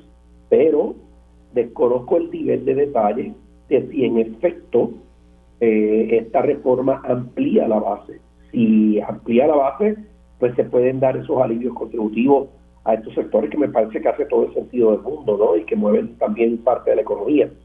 Eh, algo que pocas veces se discute, ¿verdad? Y, algo que hay que analizarlo tal vez otro día, es que eh, los ciudadanos tenemos la impresión de que las contribuciones sobre ingresos de individuos este, son fundamentales en, en el recaudo y a mi mejor recuerdo, la última vez que yo discutí este tema, hace unos añitos, eh, la contribución sobre ingresos de individuo era solamente el 20% del ingreso total de Hacienda. Lo cual quiere decir que cuando hablamos de contribución sobre ingresos de individuos y de, y de manejar esas tasas, esos no son las partidas más grandes de ingresos del gobierno de Puerto Rico, son las demás. Así que si aquí en esta reforma se están tocando esas otras áreas que en efecto sí son áreas que impactan significativamente el ingreso, pues ciertamente antes de que salga de la legislatura tiene que ser un proyecto, como dice Oli, viable. Y cuando habla de viable es que, que, den los ingresos para los gastos, porque de lo contrario no solo estaríamos aprobando una reforma desbalanceada, sino que la Junta Fiscal tampoco lo va a permitir si, si, si desbalancea los recaudos necesarios. Así que yo creo que aquí hay que esperar un poquito más y profundizar más en el detalle y no dejarlo en la superficie de si es buena o es mala. Es buena en la medida en que da los alivios donde los tiene que dar y que permite que el recaudo se mantenga saludable. Ese es el reto de ese proceso. Eh, se integra ahora a la conversación el representante Ramón Luis Cruz Burgo. Buenos días, representante. Buenos días, Mili. Buenos días a los compañeros panelistas y a todos los amigos que escuchan. Me disculpa, estuve atendiendo un asuntito y me atrasé un poquito. Bueno, estamos aquí eh, dialogando sobre la reforma contributiva. Ayer la Comisión de Hacienda que preside Jesús Santa en la Cámara de Representantes le dio un informe positivo a la reforma del gobernador con unos ajustes, ¿verdad? En cambio de lenguaje, en las tasas contributivas, eh, para darle mayor alivio a las pymes eh, y, obviamente se está dando alivio al, a los contribuyentes. pero, sí, pero particularmente había un asunto, y lo recuerdo bien la última vez que se estuvo analizando este tema, pues que, que, se le estaba dando como un mayor alivio a las corporaciones grandes en comparación con las pymes, y pues ahí fue lo que me explicó Santa, que fue el cambio que hicieron. A mí lo que me preocupa, y algo que me había dicho tanto Santa como el, el, el secretario de Hacienda, es que estamos contra el reloj. Él necesita que eso se apruebe ya para poder implementar los cambios dentro del sistema del Departamento de Hacienda y ya me adelantaron que el Senado eh, va a hacer cambios a la pieza legislativa que bajará posiblemente la semana que viene en la Cámara, representante. Pues mira, Mili, eh, que compañero eh, está ahí. No sé si se cayó la llamada del representante. Ahora me escucha. Sí, ahora sí le escucho. Ok, me parece que el compañero Cintrón estuvo explicando muy bien lo, que es eh, una reforma contributiva y lo que representa los recaudos de lo que hace el gobierno. Toda reforma contributiva, siempre que se discuta, es una oportunidad para darle alivio contributivo al ciudadano. Eso es lo que se procura con la pieza. Eh, en síntesis, eh, mejor distribución de la carga contributiva, mejor alivio eh, más alivio para la ciudadanía. Eh, lo mismo pasa con el pequeño y mediano comerciante, que bastante dificultad está pasando con las situaciones del aumento del agua, el aumento de la luz, el aumento de la canasta básica, de los productos que utilizan para darle, eh, dependiendo cuál sea su negocio, el servicio a la gente. Ese es el propósito de la pieza. Ha estado en discusión durante un tiempo en la Asamblea Legislativa.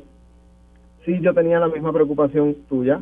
Eh, de la redistribución a las grandes corporaciones no puede ser mejor y mayor a las eh, enmiendas que se hagan a beneficio del contribuyente y el pequeño y mediano comerciante, porque entonces estaríamos procurando legislación para un sector eh, eh, económicamente mejor posicionado en el país que para el resto de la población. Así que yo soy de los que creo que tenemos que empezar por el pequeño, por el de abajo, y ahí equitativamente ir repartiendo. Santa ha expresado que, se estuvo atendiendo el asunto en la, comisión. El informe apenas pasó ayer, bajó ayer. La pieza es bastante grande.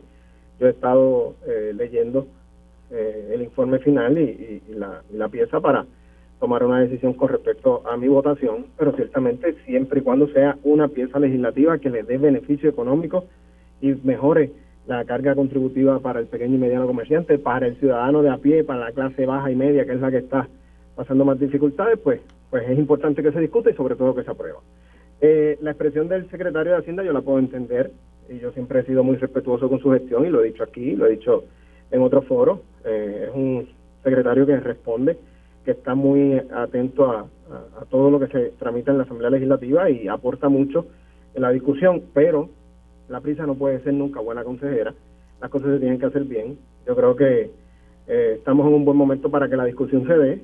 Las aportaciones de él son importantes y que al final logremos, sin importar si es una pieza legislativa del gobernador o es una pieza legislativa que la mayoría de las enmiendas a beneficio del país se producen en la Asamblea Legislativa del Partido Popular, lo importante es que sea una pieza legislativa que le dé el mayor beneficio posible al contribuyente puertorriqueño y que mejore la situación del pequeño y mediano comerciante. Si vamos en esa línea, logramos el lenguaje que se está discutiendo y se está trabajando y que sé que el Senado va a añadir enmiendas pues podemos lograr con una pieza legislativa buena, que es lo más importante.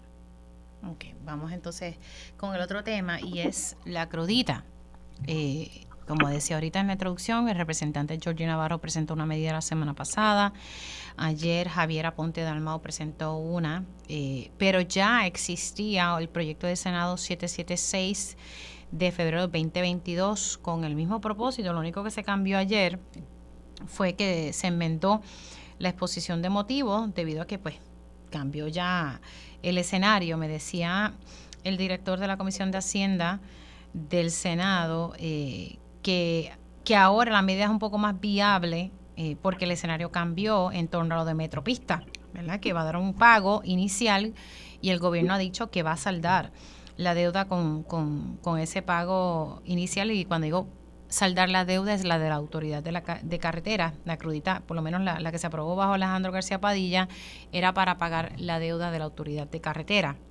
Y mucho se ha planteado, pues vamos a eliminarla. Eh, este dinero está ya en el Fondo General, porque ¿verdad? ya está dentro del Fondo General y esto pues surge con, todo el revolú de que no se podía pagar eh, la deuda en un momento dado. Eh, aquí hay muchas medidas, se ha formado ¿verdad? como un revolú ahí en el Senado, ya, ya ha sido aclarado, pero como ustedes ven, ¿verdad? La posibilidad de que esto se pueda alcanzar, sabiendo que la Junta va a levantar pero y hay que buscar, como decía el secretario de Hacienda, pues una fuente de repago, porque ya ese dinero está en el Fondo General y forma parte del plan fiscal. Me decía el secretario, mira, no, no es imposible, pero tenemos que hacer un estudio económico. Pues ayer se aprobó una legislación eh, que entonces sin, sin, un proceso de vistas públicas. Sabemos que llevaba desde febrero del 2022 y me explicó Zaragoza que la razón por la cual llevaba tiempo es que él estaba esperando que Hacienda le diera unos memorables explicativos ¿verdad? para analizar adecuadamente la pieza legislativa. En, en este turno eh, comienzo con Ramón, bajo con Ángel y, luego voy con, con Olvin. Pues mira, Meli, todo presupuesto tiene unos ingresos y unos gastos. Los del gobierno, los nuestros personales, los de las empresas, todo el mundo tiene una cantidad de dinero para cubrir las necesidades de su casa, de su empresa y en este caso el gobierno. La crudita se aprueba para lograr unos ingresos que le permitieran al gobierno pagar una deuda que tenía la autoridad de carretera. Desde hace tres años, reconocido por el secretario de Hacienda, ese dinero está yendo al Fondo General para otros gastos. Hoy, si tú quieres eliminarla, tienes que identificar la cantidad de dinero que paree ese ingreso para poder entonces mantener tu presupuesto de la manera que lo aprobaste y cumplir con los gastos que tú tienes. Pero, si ese dinero que se está recaudando por concepto de la crudita 2 es para pagar la deuda de carretera, y con el acuerdo que tú logras en la autoridad de carretera, logras los ingresos para poder saldar esa deuda, pues no tendría justificación mantener entonces ese impuesto, porque el propósito del impuesto ya se subsanó con el pago de la deuda.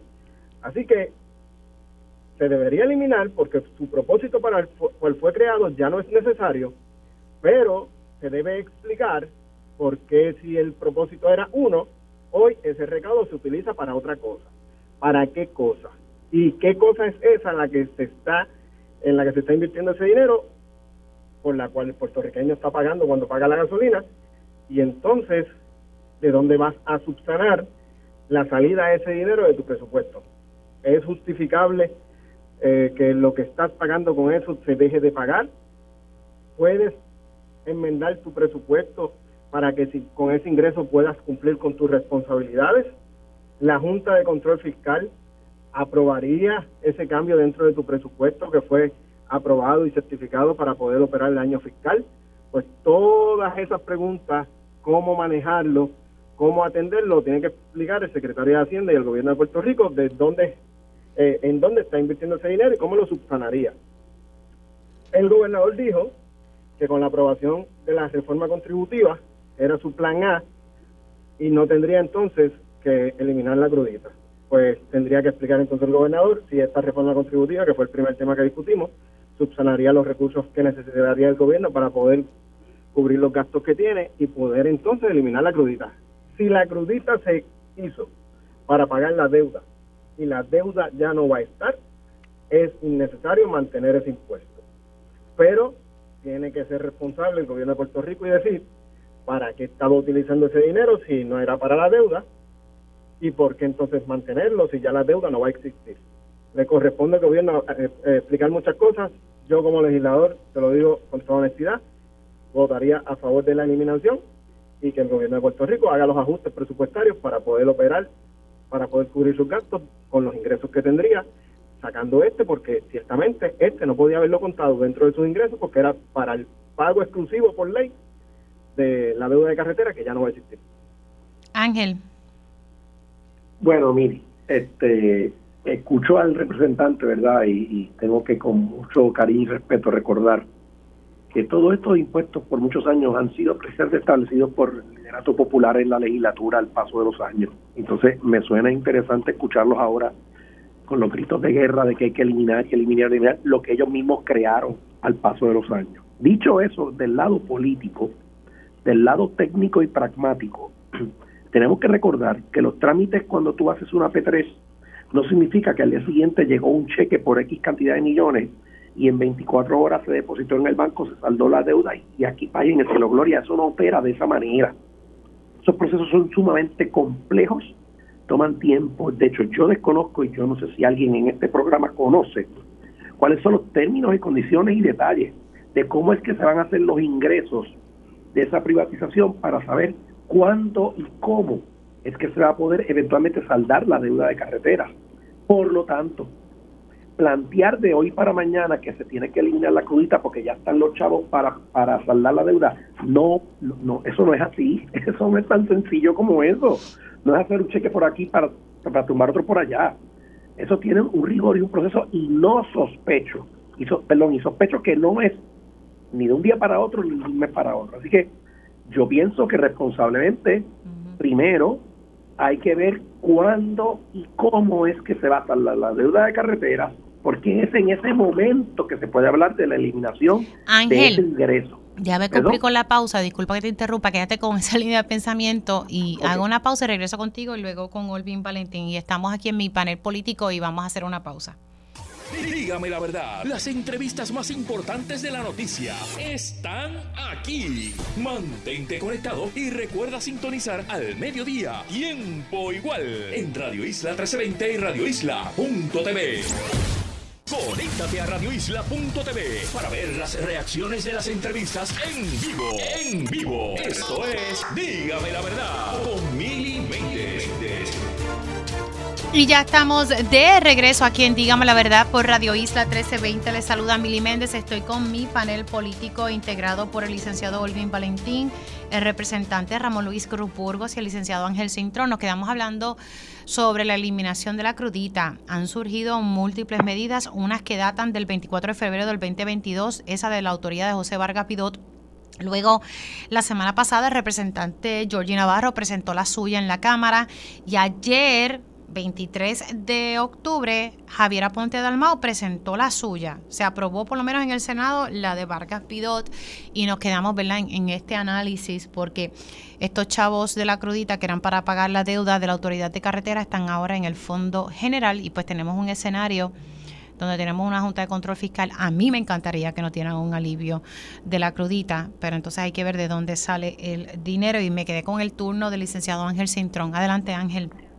Mili, como te decía exactamente, eh, una vez entendemos que el proceso que se lleva a cabo para saldar la deuda de carreteras no es un proceso de un día para otro ni automático, y por tanto sería eh, eh, técnicamente irresponsable legislar una, la carreta antes de los bueyes, legislar eliminar un ingreso antes de saldar la deuda que ese ingreso en teoría atiende, ¿no? así que yo creo que lo correcto es que la legislatura lo coja con calma, porque no es para hacer política, se supone que no es para hacer política, ¿verdad? Entonces se hagan los análisis correspondientes, se verifique la información de cuándo y cómo es que se va a saldar la de carretera. Como dijo el representante ahorita, se verifique si parte de ese ingreso se, se, ha usado o se usa para algún otro propósito, que lo desconocemos en realidad, y yo creo que el planteamiento del representante es muy legítimo, que tiene que haber un, disclosure, tiene que haber un descubrimiento de información para entender eso y estar seguro de que la eliminación de ese ingreso, en efecto, no trastoca los ingresos del gobierno de Puerto Rico, parecido a lo que hablamos ahorita con la reforma contributiva, ¿verdad? Eh, para que, no solo para que la Junta lo apruebe, sino que se nos sigue olvidando y yo lo escucho en el discurso de los funcionarios electos de Puerto Rico todavía, lo digo con mucho respeto, pero con firmeza. Llevamos, nos quejamos muchísimo de la Junta. Llevamos qué sé yo, cuatro años o algo así con la Junta. Pero todavía sigo sin escuchar que el discurso de nuestros líderes políticos, legisladores, alcaldes, gobernadores, etcétera, se ajuste a la realidad de una cultura nueva de no gastar más de lo que tenemos. Entonces, nos quejamos todos los días de la Junta, pero no adoptamos la cultura correcta de decir, espérate, déjame no hacer cosas que me desbalancean el presupuesto. Déjame no volver loco regalando y dando y, y, eliminando por aquí, entonces no trayendo por allá y creando nuevamente crisis fiscal. Mientras nosotros no cambiemos nuestra cultura de administrar balanceadamente nuestras finanzas, es nuestra propia responsabilidad que la Junta siga ahí, aunque no nos guste. Pero esa es la triste realidad y no lo escucho, Mili, no lo escucho todavía en este discurso legislativo, ¿verdad? Este, escucho este, los bombones de Navidad vamos a eliminar, vamos a aliviar, vamos a... Y no escucho a alguien diciendo, eh, vamos a balancear el presupuesto, vamos a verificar que esto se puede hacer bien, vamos a estar seguros que los ingresos cuadran con los gastos, vamos a tener prudencia fiscal. Eso no lo escucho. Yo creo que eso es lo que realmente tenemos que discutir en foros públicos para que también nuestro pueblo aprenda a fiscalizar a sus políticos, diciéndole, no es cuestión de que me regales cosas en Navidad, es que mantengas un balance fiscal para que no volvamos a quebrar en el futuro. Porque de eso es que se trata lo que estamos viviendo en Puerto Rico en los últimos años, de que gastamos más de lo que ingresamos. Y, si no aprendemos esa lección, pues volveremos a fracasar, entonces no le echemos la culpa a otro, es culpa nuestra que no hagamos las cosas bien. Vamos a pasar con Olvin Valentín.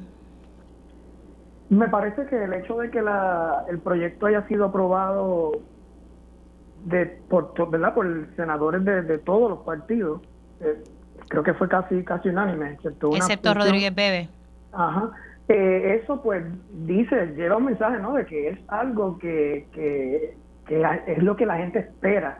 Eh, representa por lo menos un alivio para, para los contribuyentes para la ciudadanía. Y el mantener ese ese impuesto ese cargo sería hasta hasta inmoral porque se creó y se implementó para un propósito.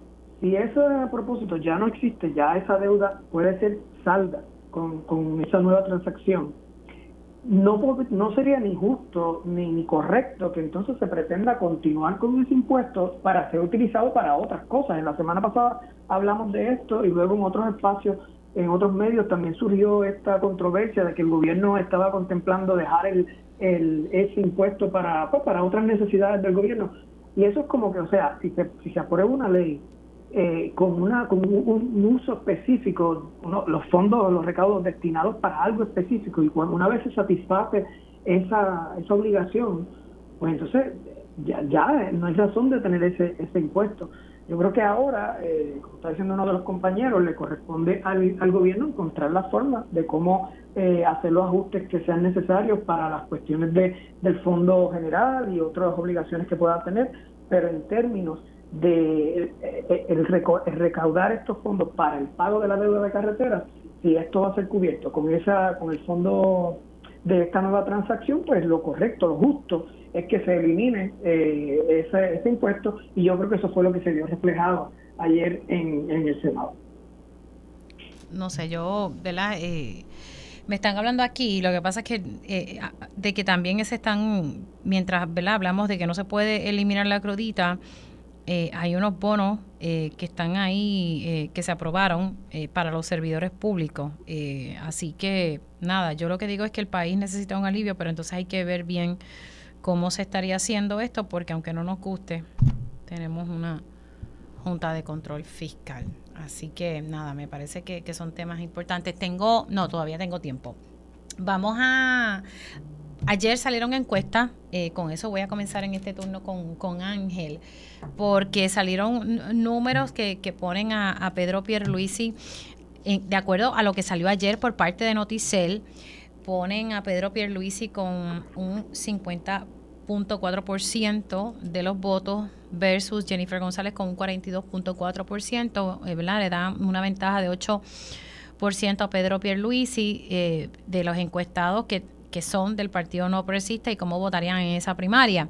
También están los números de 4.2 que no está seguro y 3.1 que no votaría por ninguno. Habla también, eh, evalúa. Eh, ciertas características de, los dos aspirantes. Pierre Luisi que tiene experiencia. No obstante, también sale ahí números de que es arrogante y sensible. Jennifer González, que es inteligente, perseverante, desleal, pero también dicen que es arrogante. Eh, comienza contigo, Ángel, sobre estos números. Yo estoy clara que la encuesta real es el día de, la, de las elecciones, el día de las primarias, pero estos son números, ¿verdad?, que, se presentaron y, y, siempre forman parte de los análisis que, se dan en, medio de, esta contienda. Comienza contigo, Ángel. Bueno, Mili, este, a riesgo de que mucha gente quiera tergiversar las cosas como pasa desgraciadamente todos los días, quiero hacer la salvedad de que lo que voy a explicar no tiene nada que ver con ninguna afinidad mía con ningún aspirante a nada. nada que ver. Bueno, que me debes esa contestación. No, te creas que me he olvidado en su día, en su día va a pasar. Pero bueno, pues seguimos aquí esperando pacientemente. Gracias. Este, mira, Mili, yo creo que eso que hizo Noticel pues, es muy bueno para entretenernos, pero como instrumento no sirve para nada. Y lo digo con mucho respeto, lamento tener que decirlo, pues es la verdad. Eso no es una encuesta. O sea, un instrumento que, que por definición y por, y por, y por manejo excluyó el 46% de los electores puertorriqueños de 55 años o más, no sirve, punto. No, la muestra no sirve. Así que ninguna de las conclusiones que queramos hacer sobre ningún tema en un instrumento que no supo recoger eh, de manera aleatoria el electorado puertorriqueño, pues no tiene ninguna utilidad para absolutamente, que no sea para, de nuevo, para entretenernos. Pero no es un instrumento científico. Yo no conozco a esas personas y eso es secundario.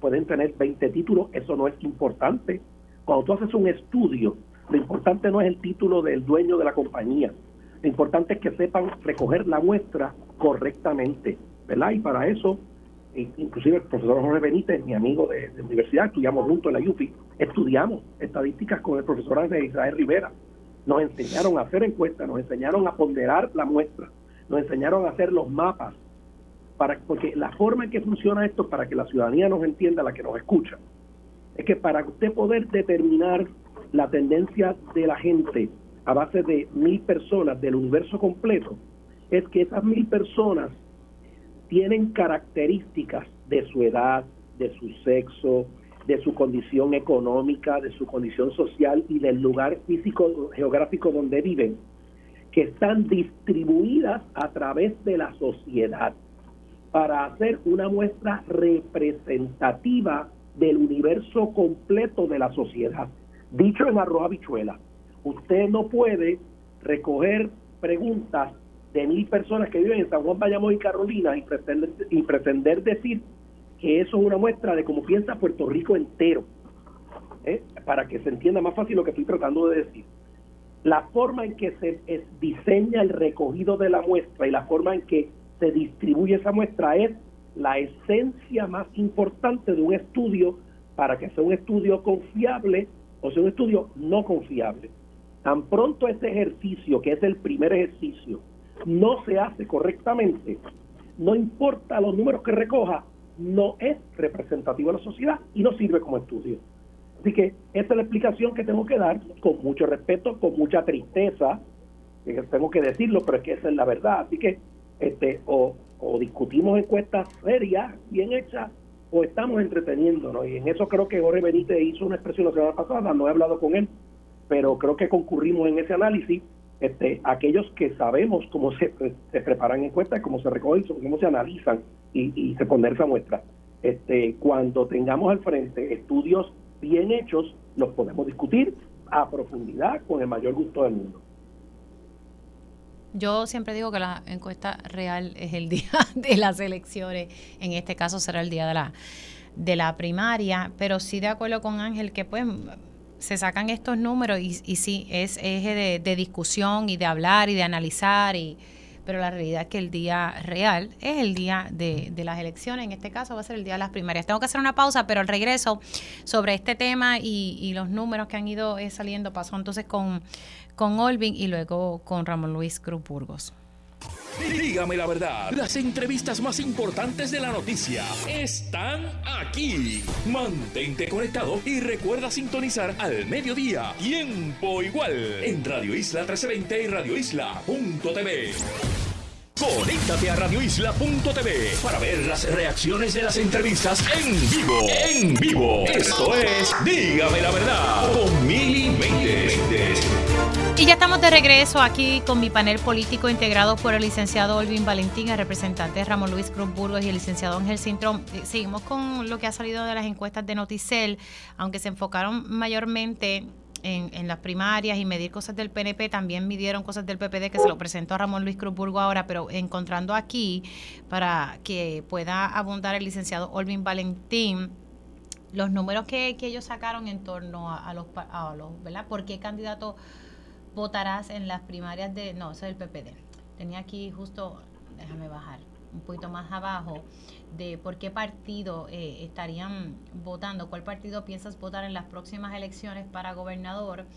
Ampliamente dice PNP un 33.2%, el Partido Popular Democrático un 28.7%, la alianza entre el PIB y el Movimiento Victoria Ciudadana 11.4%, pero interesante aquí que 14.5 dice que no sabe. Y me parece que esa cifra no se puede dejar a un lado porque él no sabe o, simplemente decide que no va a votar o tal vez decide votar por alguno de los otros partidos. Proyecto de Dignidad tiene un 5% de acuerdo a estos números que sacó Noticel.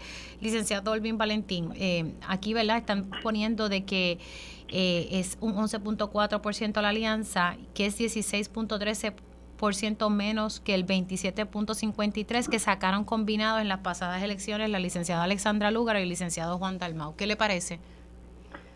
Sí, pues mira, yo creo, coincido en que pues ahí la, la, la encuesta se toma, o sea, solamente refleja eh, vamos a decir, el sentir de la gente en ese momento en el que se tomó, que fue del 8 al 12 de, octubre. Exacto. Y es como un, barómetro en ese momento. Y definitivamente, pues muchas cosas pasan luego de eso que puede cambiar la percepción de la gente y al final del día en la elección es donde eh, finalmente se va a ver el resultado pues real.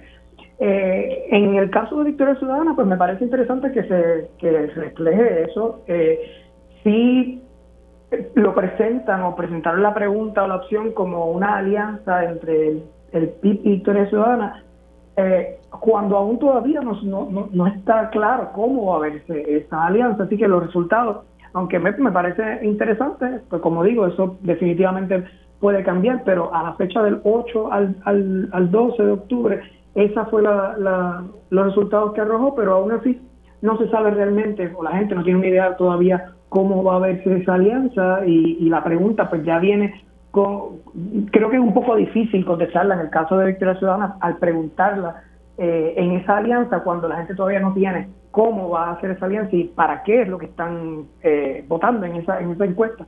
Así que, eh, pero como, como, como digo, ¿no? Eso pues simplemente refleja lo que pensó la gente que se encuestó en ese momento y según ahora cuando finalmente se anuncie la, cómo va a ser la alianza, cómo la gente va a poder votar, cuál va a ser la composición en cada una de las columnas y, cuál va a ser ese, ese panorama electoral al cierre de, del periodo de candidatura, ahí es que realmente la gente va a saber quiénes son los candidatos y candidatas y, definitivamente esos números van, van a cambiar. Voy ahora entonces a pasar con Ramón Luis Cruz Burgos y aquí pues agregaría lo que salió del PPD dice, ¿por qué candidato votarás en las primarias del PPD para gobernador?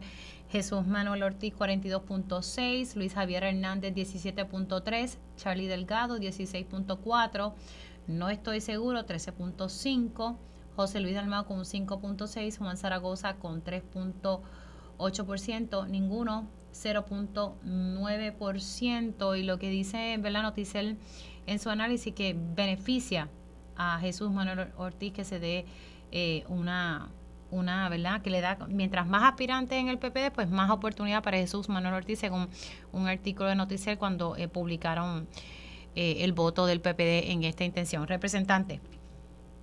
Bueno, yo coincido en varias cosas con los compañeros. Eh, ciertamente las encuestas son herramientas de trabajo. Uno respeta el proceso con el que el medio lo haga o como lo haya hecho eh, lo evalúa, lo estudia, lo ve, pero no se tiene que concentrar ni adjudicar al 100% lo que permite un resultado de una encuesta, ni interna ni externa. La realidad es que es un instrumento de medición de un tiempo específico en un momento donde básicamente las campañas no han empezado, hay mucha candidatura que no se ha oficializado, hay muchas situaciones que todavía no sabemos si se van a dar o no, eh, pero ciertamente es una herramienta que uno puede ver y observar que eh, en la gestión de Jesús Manuel Ortiz como presidente, es lo que yo percibo en la calle, ha ido recibiendo más respaldo.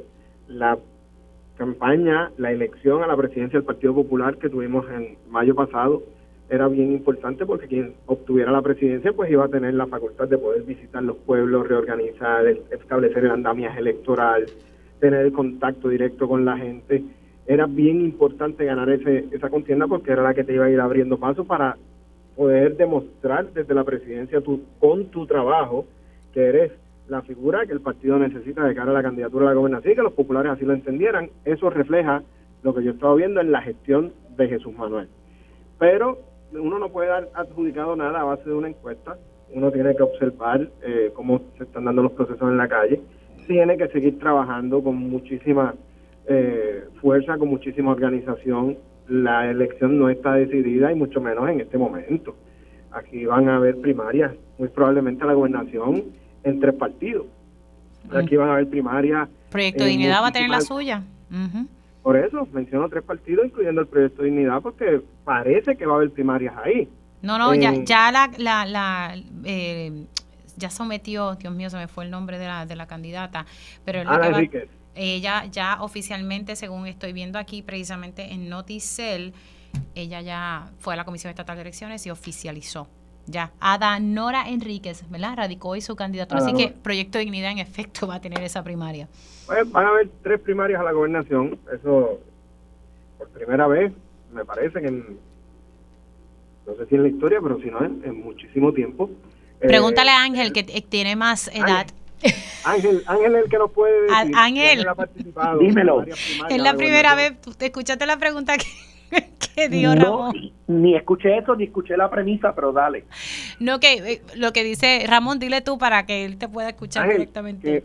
me parece que es la primera vez en la historia que tres partidos van a tener primarias a la gobernación. Eso es correcto. Entonces, Nunca había sucedido así simultáneamente. El, el, que más edad tiene aquí es Ángel. Vamos la primera vez que dos partidos tuvieron primaria de la gobernación fue en el 2020, la primera vez en la vida, que fue el PNP y el PPD, y ahora son tres, eso es correcto, pero lo de la edad no lo escuché, eso no lo escuché. No, no, nada, que te preguntara a ti, ¿verdad? Que tú tienes ahí más canas. Ah, millaje, millaje.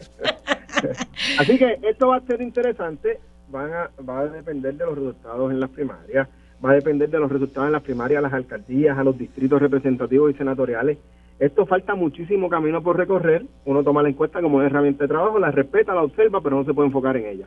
Tiene que continuar su trabajo, su estrategia, concentrarse en presentar las mejores alternativas, los mejores candidatos, vía, eh, propuestas viables que la gente entienda que sí son ejecutables.